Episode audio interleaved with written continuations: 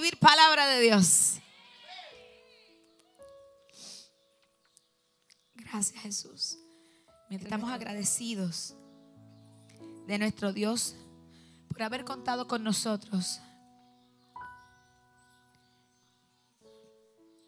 para arrebatar el reino de Dios. Dice que el reino de los cielos sufre violencia y los violentos, ¿cuántos violentos hay aquí? Lo arrebatan. No todo el mundo el Señor lo saca de la iglesia a la carpa. La, la, mayoría está acostumbrado a, ir de la carpa a la iglesia. Pero Dios sabe que hay corazones que aunque hayan momentos en que se puedan sentir apagados, saben a dónde ir para volver a encenderse. Y aquí no se trata de cuánto está uno más que otro encendido, se trata de encendernos. Y se trata de volver ahí, a donde tenemos que ir para ser llenos. Segunda de Timoteo, capítulo 1, versículo 7, versículo 6, perdón. Y mira, si lo puedes conseguir en Reina Valera, te lo agradezco. Sé que no te lo compartí, mi amor. Segunda de Timoteo, capítulo 1 versículo 6 y versículo 7. Cuando lo tengan me dicen amén. Ok, me falta gente. Capítulo 1, versículo 6 dice, por lo cual te aconsejo que avives el fuego del don de Dios. ¿Que está en quién? ese ti eres tú y soy yo. Por la imposición, gracias, por la imposición de mis manos. Porque no nos ha dado Dios espíritu de qué? Sino de, de y de. Bendiga Dios su palabra. Y abrimos nuestro corazón a lo que Dios quiera hacer. El libro de Segunda de Timoteo, como el primero, fue escrito por el Pablo. Pablo, Pablo, Pablo. Un hombre que había conocido palabra, le conocemos como la ley, que sabía tanto que la celaba al nivel de matar a los cristianos que no hacían conforme a lo que él entendía que era. Y bueno fue Dios que dentro de todo eso, Él hace un encuentro, Él provoca un encuentro con Él, aún llamándose Saulo, y lo tumba y lo deja ciego. Porque era necesario que tuviera que dejar de ver cosas para que pudiera ver lo que Dios tenía para él. Y con esto ya empiezo diciendo que es necesario que muchos de nosotros en momentos dados tengamos que dejar de ver cosas para ver lo que Dios tiene para nosotros, Gladys. Porque hay momentos que uno no se siente lleno. Y yo me imagino que en un momento dado, Pablo, que era Saulo, cuando estaba predicando su verdad, ¿y cómo la predicaba? Buscando matar a aquel que no estuviese haciendo la doctrina o las leyes que él entendía que tenían que ser. Él no podía sentirse lleno.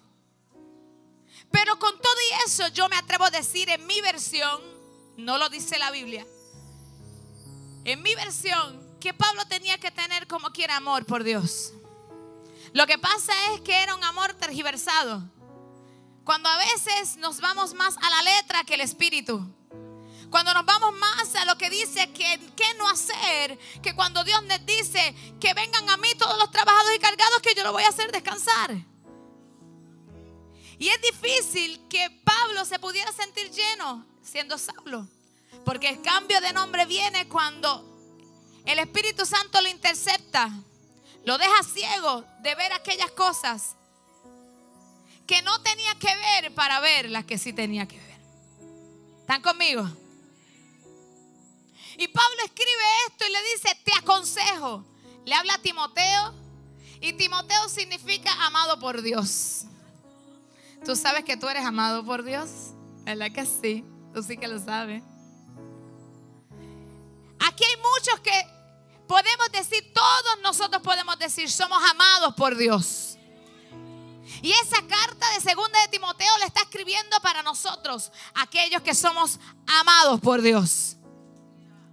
Y le escribe y le dice a Timoteo, a ti y a mí, dice, te aconsejo. Tú sabes lo que es, que muchas veces nosotros caminamos en esta vida y no recibíamos un consejo adecuado. Y muchas veces metíamos la pata y la metíamos hasta home. En el puertorriqueño. Pero ¿qué pasa?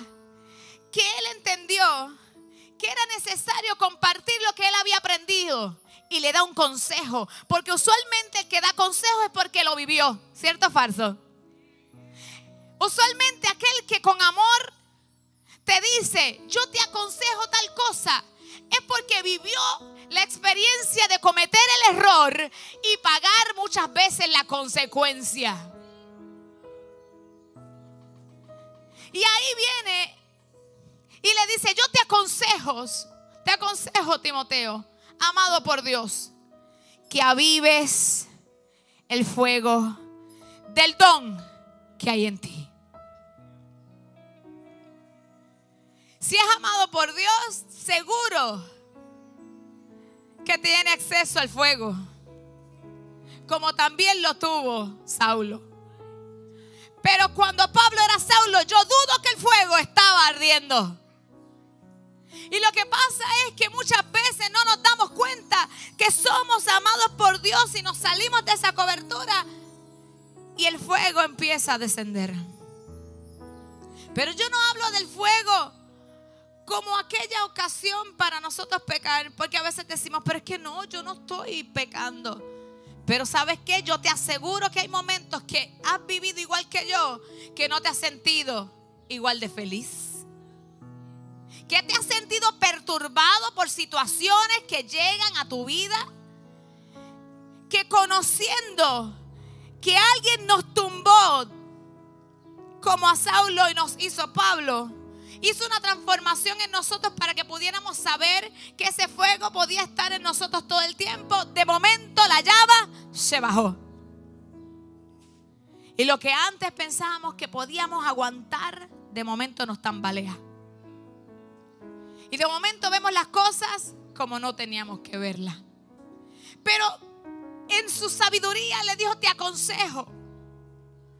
Hay consejos que quizás duelen, pero son necesarios. Hay consejos que uno los oye y dice, Dios mío, yo no quería escuchar esto. Pero es la voluntad de Dios. Te aconsejo que avives el don. Que avives el fuego del don. Miren qué lindo. Y el don es un regalo, es una dádiva. Todos y cada uno de nosotros hemos recibido un regalo de Dios. Agarre su regalo, vamos. Agárrelo, agárrelo, agárrelo. Agárrelo. Esto no es de loco. Esto es de quien tiene fe. Yo agarro mi bendición. Que me diga lo que quiera. Pero yo agarro el regalo. Y ese regalo que nos fue dado dice que es la cualificación. Es la preparación necesaria para el desempeño de algo. ¿Me escuchó? Cuando Dios nos está diciendo, te di el don, aviva el fuego del don, es porque nos dio ya una cualificación, una preparación para hacer algo. Entonces, si Él está diciendo, yo te aconsejo que avives el fuego del don, es porque quizás no estamos caminando en lo que tenemos que caminar y esa llama se ha ido agotando. Y es que el tiempo que estamos viviendo tenemos que trabajar. ¿Por qué usted cree que esta casa no termina un evento y nos pone otro. ¿Por qué usted cree que esta casa tenemos lunes, martes, miércoles? No, todavía miércoles. Todavía miércoles. Jueves, viernes, sábado. Todavía sábado, pero... Pero es que Él necesita que se predique en tiempo y fuera de tiempo. Pero sobre todas las cosas se necesita que se trabaje en el interior para que trabajando en el interior yo pueda llevar al exterior. Entonces nos dio las capacidades, nos regaló capacidades para hacer encomiendas, dádivas de Dios. ¿Estamos aquí? Pero dice, porque no nos ha dado Dios, ¿qué no nos dio? ¿Qué no nos dio? Espíritu de cobardía. Qué difícil es que te digan, no seas cobarde. Eso es lo que está diciendo, ¿no? Me dice, no te he dado espíritu de cobardía. Te está diciendo, no seas cobarde. Porque tienes en ti y en mí la capacidad de lograr y hacer lo que nos ha mandado hacer. Lo que pasa es que esa llama necesita mantenimiento. Y hoy estamos aquí en la parada de recarga. Aleluya. Nuestros carros son eléctricos, ¿sabe? No de gasolina y de diésel. Somos más fashion. y estamos aquí en la parada de recarga. Y Dios nos dice hoy, yo no te he dado espíritu de cobardía. Y esa cobardía, ¿sabe? Que es ese miedo o esa falta de valor ante situaciones difíciles y peligrosas. Mira para qué es, por qué nos está diciendo, yo no te he dado la cobardía. Lo primero que te dice, ¿sabes qué? Para que avives ese fuego del don que está en ti, de ese regalo que Dios te da a ti y a mí para hacer lo que nos toca y empezamos haciendo lo que nos toca con nuestro interior y luego hacia afuera, necesitas soltar el miedo. Necesitas soltar la falta de valor ante las situaciones peligrosas que vienen a tu vida. Porque se nos fue dado la llave de la revelación. Y hoy hablábamos en sus cuatro dimensiones de la fe. ¿Cierto? Yo necesito entender que el fuego que está en mí, si yo empiezo a sentir miedo, yo siento falta de valor y veo que las situaciones adversas ya me provocan, la llama se está bajando. Pero dice que cobardía también significa en su griego timidez. En Dios no se puede ser tímido.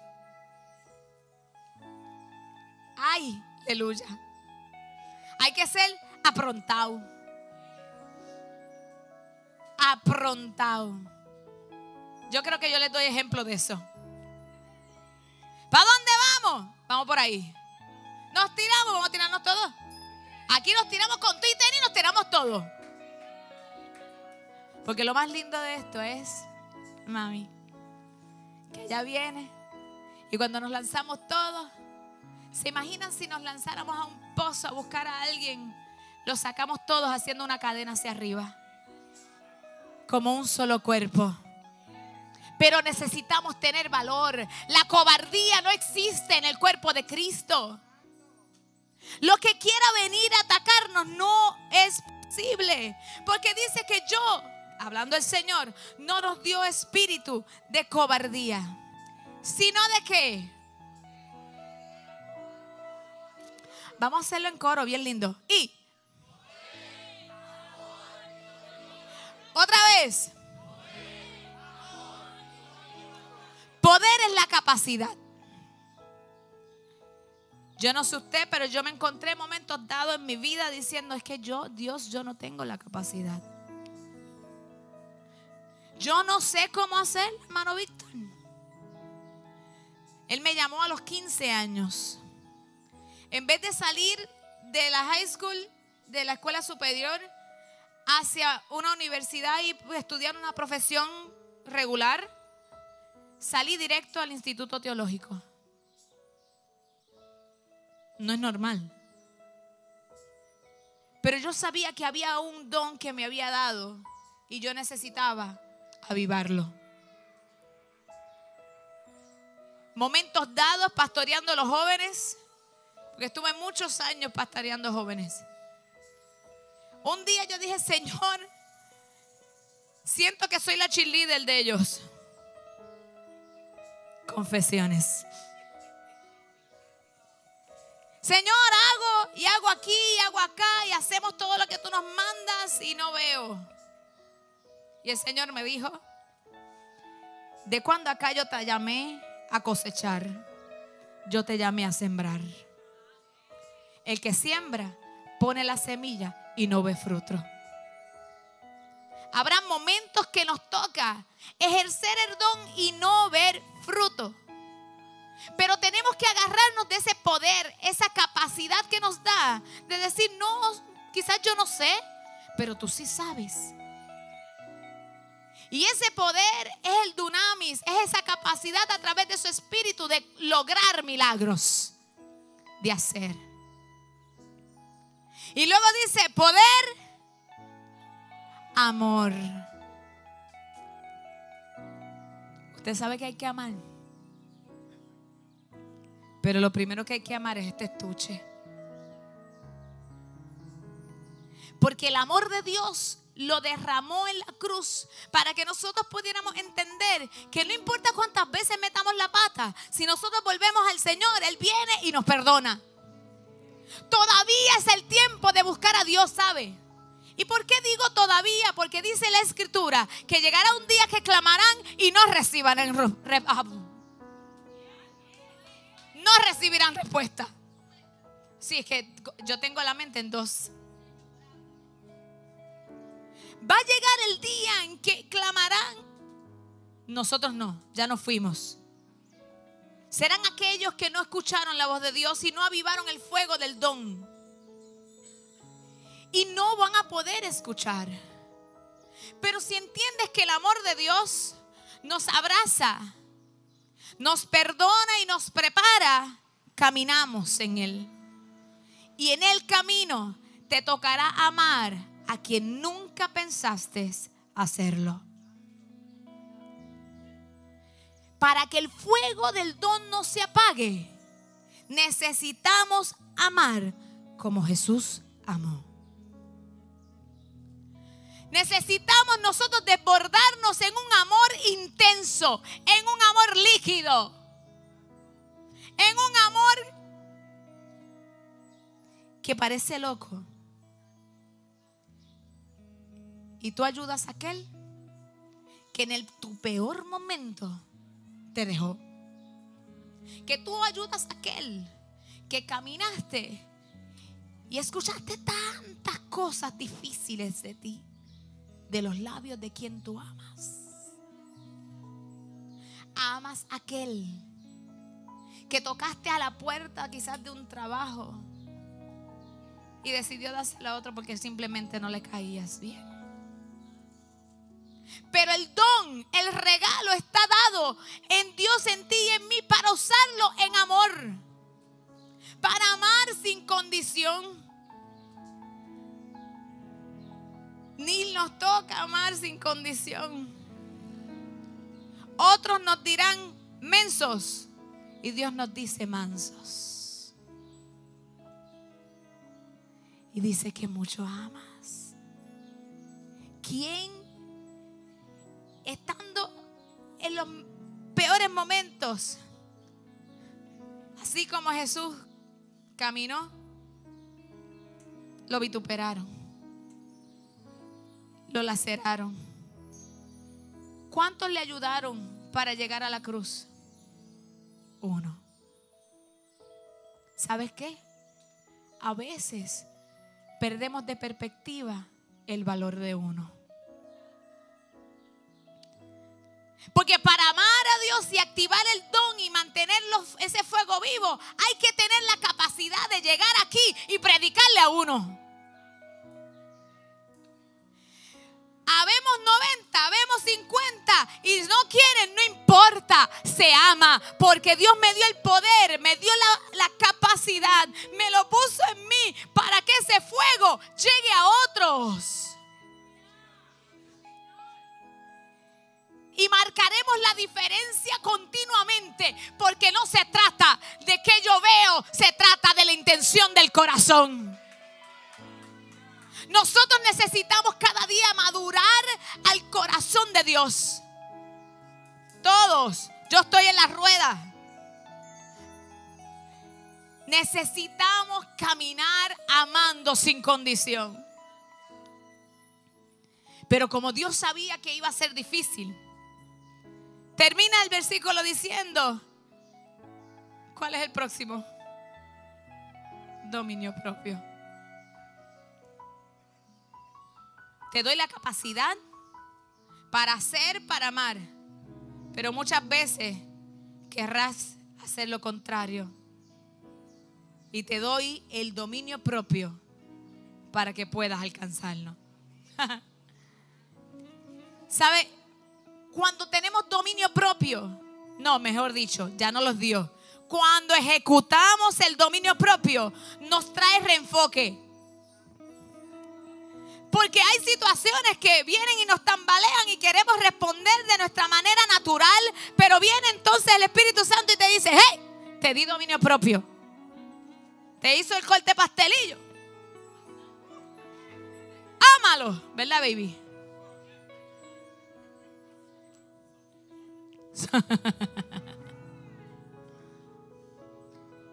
oh Espíritu de Dios. ¿Sabes que tienes la capacidad, igual que yo, de controlar nuestras emociones? Las, las emociones traicioneras, las emociones que quieren correr tras la mentira, las emociones que quieren correr tras nuestro pasado, las emociones que quieren correr tras caminos que no son la voluntad del Señor, las emociones que quieren hacernos pecar, lo podemos lograr.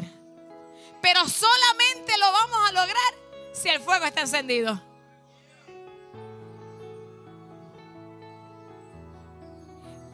Miren lo que dice más adelante. En el versículo 8 dice, por tanto, no te avergüences de dar testimonio de nuestro Señor ni de mí, preso suyo, sino participa de las aflicciones por el Evangelio, según el poder de Dios. Él no nos dijo que todo iba a ser color de rosa. Mira lo que nos dice, sino participa. Llegarán momentos de aflicción, pero no temas, participa.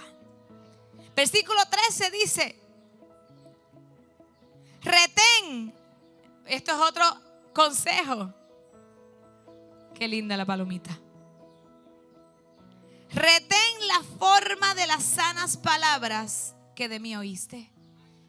¿Esto no se parece al estudio bíblico de ahorita? Que hablamos, que decimos. Eso es, papá. Gracias. Gracias, Señor. ¿Sabes que el Espíritu Santo habla? Y puede hablar de la misma forma con esos pajarillos. Gracias Jesús. Retén la forma de las sanas palabras. Te está diciendo, te di.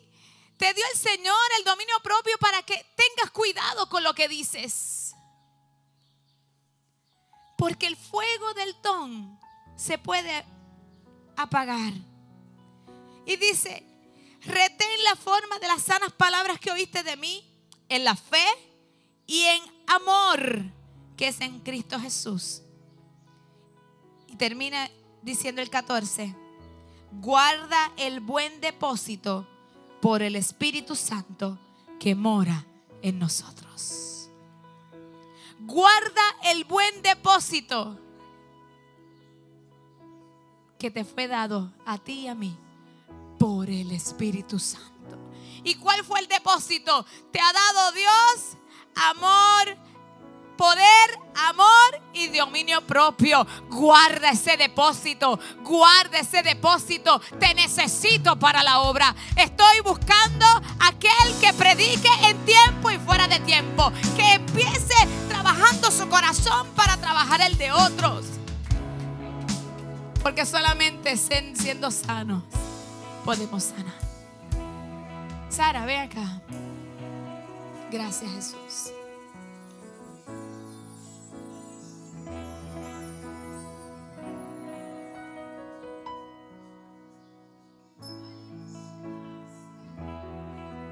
Gloria a Jesús.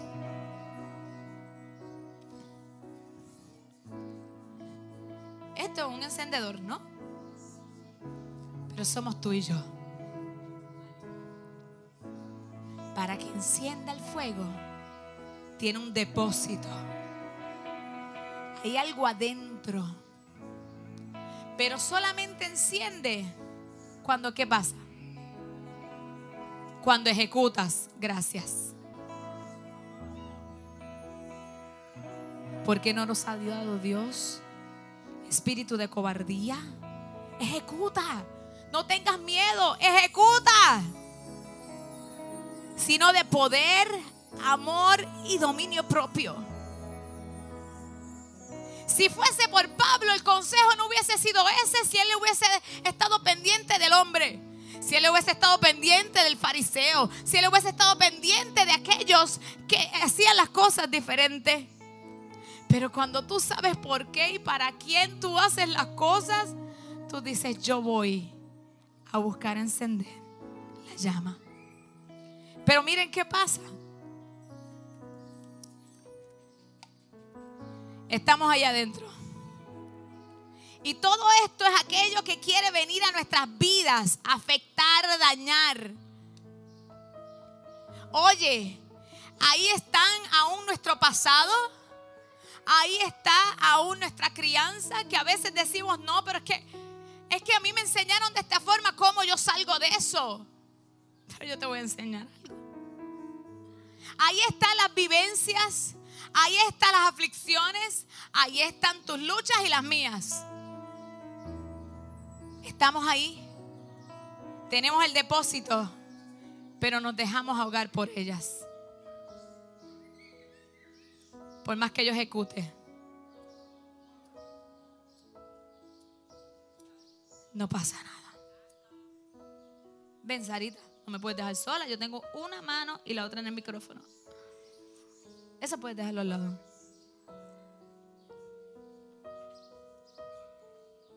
Pero ¿sabe qué pasa? Por más que ejecute, no pasa nada. Mira, la ejecución mía es malísima, ¿sabes? Ahí está.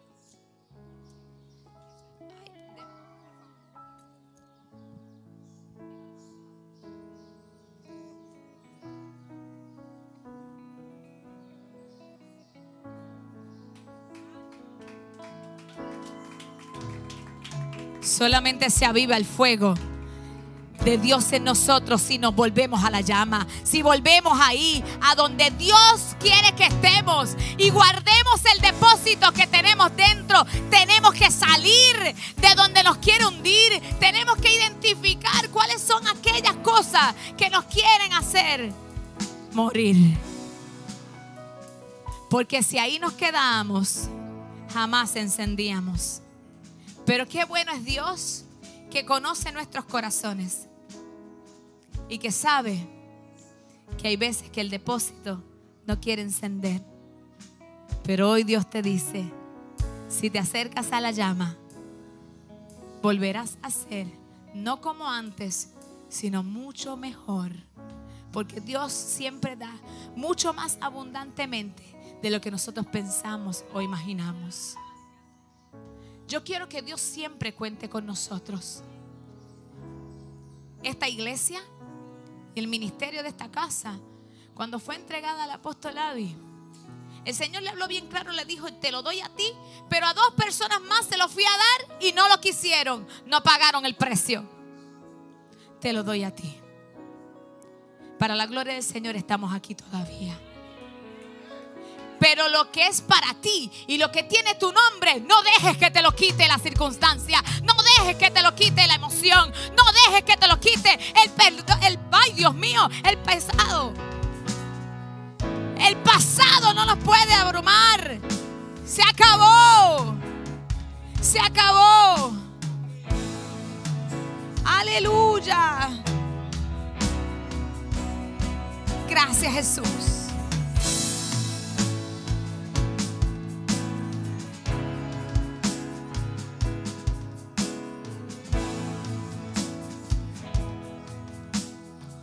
Y termino con el libro de Hechos capítulo 13, versículo 1. ¿Qué tal si me acompañas?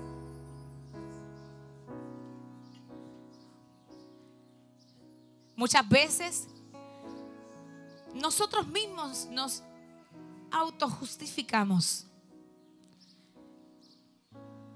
por las enseñanzas que tuvimos de pequeño,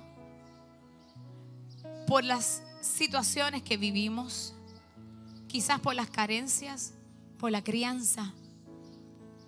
Pero quiero demostrarte lo que dice la palabra. Y con esto termino. Hechos 13, versículo 1.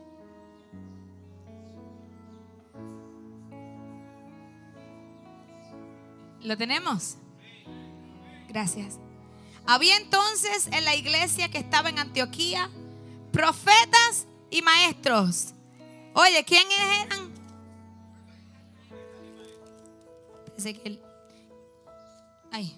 Profetas y maestros.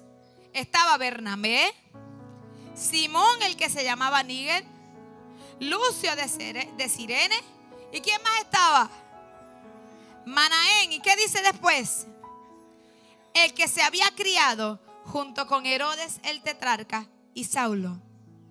Versículo 2. Ministrando estos al Señor y ayunando, dijo el Espíritu Santo. ¿Por qué usted cree que Dios separó esa partecita para decir, Manaén, el que se había criado con Herodes el tetrarca. Herodes el tetrarca fue el que recibió a Jesús para crucificarlo. Y se burló de él. Y le puso vestimentas bellas, pero era para burlarse de él. Y después lo, lo manda donde Pilato. Nos muestra que no tenía un corazón nos muestra que Herodes no estaba alineado con el Señor, mas sin embargo Manaén se crió con él. ¿Sabe? No se trata de nuestra crianza, ni lo que vivimos, ni lo que teníamos, ni lo que nos faltó. Se trata de buscar a Dios. Manaén terminó siendo profeta y maestro, habiéndose criado con el mismo Herodes el tetrarca que no quiso entender que Jesús era el rey de reyes y señor de señores y aportó a su crucifixión. Con esto quiero decir que no es ni el pasado ni las situaciones. Ninguna de ellas tienen poder para hacer en nosotros cuando nosotros no queremos que se haga. Si nosotros nos establecemos en la llama del fuego de Dios quemará tu pasado y creará un buen presente. Y podremos ser esa voz de Dios. Porque el profeta es la voz de Dios, ¿sabe? Y maestro, aquel que lleva a otros a conocer su voz.